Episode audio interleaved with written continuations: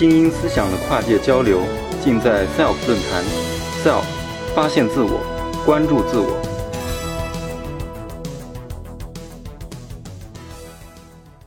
一九六九年，也就是阿姆斯特朗登月的那一年，美国著名的医学博士大卫·鲁本写下了一本风靡全美，而且在畅畅销书榜前蝉联很久的图书。这本这本书呢，叫做《性知识大全》。在这本书的扉页上，大卫·鲁本先生写了这样一段话：身为一个精神科医师，我时常遇到一个让人异常矛盾的问题，每一次都让我感触良多。在我遇到的所有患者中，他们几乎每一个都是生活在太空时代，但却把自己的性器官遗留在石器时代。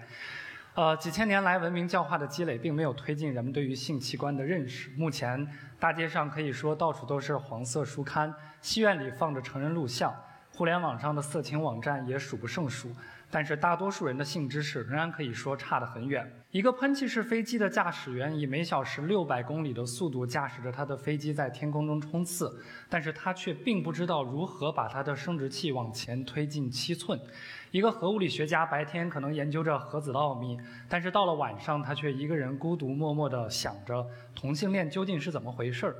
我们中的大多数人都处于这样的一种令人不安的境地：我们对于三十八万公里以外。月球表面的了解要远比对我们旗下六寸的了解要多很多。我想，即便是在四十六年后的今天，这段话听起来也并不过时。人们认为我们比曾经更加的了解性，在一定程度上这是对的。但是，因为往往这种了解并不完善。所以，很多人其实并没有学习到如何去体验性对于生命带来的正向的价值。举一个简单的例子，我们假设看到这样一份报告，说中国男性在性行为中坚持的平均时间是十分钟。那在统计学上，这个数字是有意义的。但是如果缺少很好的性教育，它可能会为很多的情侣或者家庭带来非常深重的灾难，因为几乎每一位男性。我想也包括在场的各位，在听到这个数字的时候，本能的第一反应就是去对比自己是比这个时间长还是比这个时间短。如果我们不幸的发现我们没有达到平均的时间，那么很多人可能就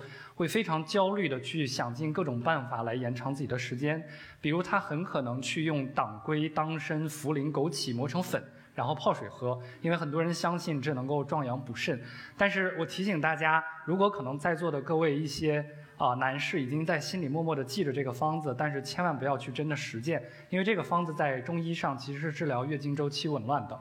那同样，女性也不能在此过程中有所幸免。我们可以想象，一位男性在出差之后疲惫地回到家里，他的妻子并不能真正的去享受二人世界的快乐，而是默默地拿着表记着时。八分钟结束的时候，他会忍不住焦虑地去想，剩余的那两分钟去哪儿了？是不是我的丈夫在外面有了外遇，或者有了第三者？呃，很多人当谈起性教育的时候，他们都说性教育非常非常的重要。中国太缺少性教育了，我们要有性教育，因为我们有那么多的社会问题。你看，我们有那么多的艾滋病，那么多的性病，那么多的性侵犯，那么多的意外怀孕，那么多的流产。所以听起来，公众对于性教育的认识是，它是一种用来防止负面问题发生的工具。我们要去学习性、了解性，并不是因为性对于每一个个体来说都是伴随人类一生。从出生到死亡，从子根到坟墓的一种存在的状态，我们要学习如何去与它相处，从而让它们为我们生命带来积极的、积极的能量。那我在我的工作中听过很多很多关于月经的故事。有很多女孩子因为缺乏对性教的了解，所以在她们第一次来月经的时候都会非常的恐惧。有一些人会在厕所里面放声大哭，有一些人会以为自己得了重病要死，于是写下了遗书。在我听到的所有关于月经的故事里面，有两个让我印象最为深刻。其中一个是一个初中的男孩，他前面座位那个女孩有一天不小心卫生巾从书包的那个座位舱里面掉了出来，这个男孩捡到了那个卫生巾，把它拆开。我们现在无从得知他当时是怎么想的，他可能觉得没见过这个东西，一个突然发现这么大号的一个创可贴。总之，他把这个卫生巾拆开之后贴到了前面座位女孩的背上。恰好呢，上课老师叫这个女孩起来回答问题，这个女孩站起来的那一瞬间，全班哄堂大笑。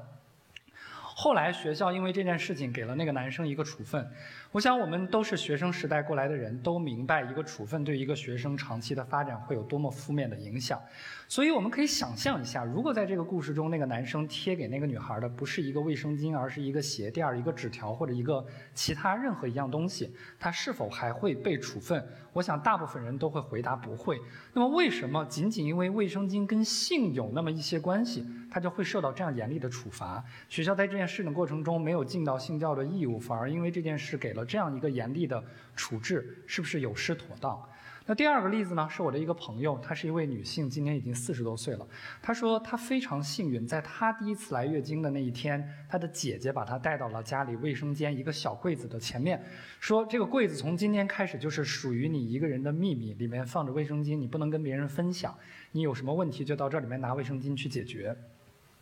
恰好呢，那天他妈妈知道了这件事情，所以当天晚上他妈妈就组织他们全家人，包括他的妈妈、他的爸爸、他的姐姐和他，开了一个家庭的会议。这个会议的目标只有一个，就是庆祝他来月经。他的妈妈跟他说。来月经是一件非常美好的事情，它象征着从今天开始，你拥有了能够带来一个新的生命的能力。所以，他很鼓励他的女儿在今后有任何这方面的问题，都公开的、坦诚的跟家里的人讨论和交流。他说，在他成长的这些年，他周围遇到的很多女性，在他们谈起月经的时候，都有一种不愿意去谈，觉得是负担，甚至有人觉得很。脏很不愿意去谈的这样的一种感觉，可是虽然他有时候也会痛经，但他从来都没有认为这是一个负担，因为他说他始终记得那天晚上他妈妈跟他谈到月经的时候，给他留下那个积极和美好的正面的那种感觉。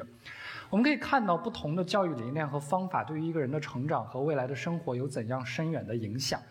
二零一三年的时候，媒体开始大量的曝光了中国很多遭受性侵害的非常低龄的女童的案例，那引起了社会非常广泛的讨论和关注。后来呢，很多民间的慈善组织非常迅速的介入了这。到这个行动中来，他们开发了大量的反性侵的课程，这些当然都非常好，并且我们非常赞赏这些组织快速的行动力，在很大程度上，他们补足了政府大规模系统性协调的不足。但是客观来看，在另一方面，这些课程中的很多一部分都存在着一些问题，比如说，几乎每一个女孩都被告知。我们穿着内衣和内裤被覆盖的地方是不能够被别人触摸的，但是他们并不会被告知这些器官叫做什么，所以他们很可能有一个印象，那就是我们身体上的一些器官比起另外其他的器官来说是要低一等的，而很多的性教育的课程都只是针对于女童，所以我们经常能看到保护女童而不是保护儿童，而男性其实也是性。侵害可能最可能被性侵害的人群之一。如果我们做一个简单的实验，拿一张大白纸，上面写下一个大大的“性”字，然后请那些经过培训的女孩去写下她们对这个字的印象，我们会惊讶地发现，我们收集到的词汇大部分都是肮脏、恶心这样负面的词汇。所以在他们很小的印象中，他们就会有一个意识：男性都是大灰狼，很多男性都想来侵犯我们。我们怎么样能期待这样的？年轻一代能够真正非常健康的成长，并且培养出非常完善的人际交往技能，他们将来将如何与自己喜欢的人，如何与自己的朋友，如何与异性或者喜欢的同性去相处？所以严格来说，很多性侵犯的课程只是属于安全教育，而不是性教育。在性的问题上，当我们处理不好的时候，有一些问题，也许在长期带来的危害要远大于在短期带来的益处。因为善意，人们会往往希望，当我们看到一些人的痛苦的时候，会本能的希望其他人能够免于遭受同样的痛苦，所以我们经常会看到有一些人去做一些善意的举动。但是人们通常又有另一个特点，就是我们习惯倾向于把我们看到的一部分群体的特征用来覆盖所有的群体。这个时候，当善意替代理性的时候，就会产生很多的偏颇，就会超出理性的范畴。比如说，我们可能看到一些家庭中一些孩子因为父母的离婚而带来一些负面的影响，所以有一些文章就会写到劝人家庭和睦、互相包容，这当然都是好的。可是再往后看，我们会看到这些文章在告诉人们，所有的离婚都是一种犯戒、一种错误、一种罪孽。这时候就脱离了理性的范畴。我们国家民政部门在很久以前发这个颁布的结婚证是红色的，离婚证是绿色的。但是后来呢，离婚证也改为红色的，这其实是一种进步。有人批评说，这是不是象征着我们在暗示和鼓励离婚也是一件好事？其实它背后真正的意思是，离婚和结婚一样，它既可能是一件好事，也可能是一件坏事。但是无论好坏，它都是一件平常之事。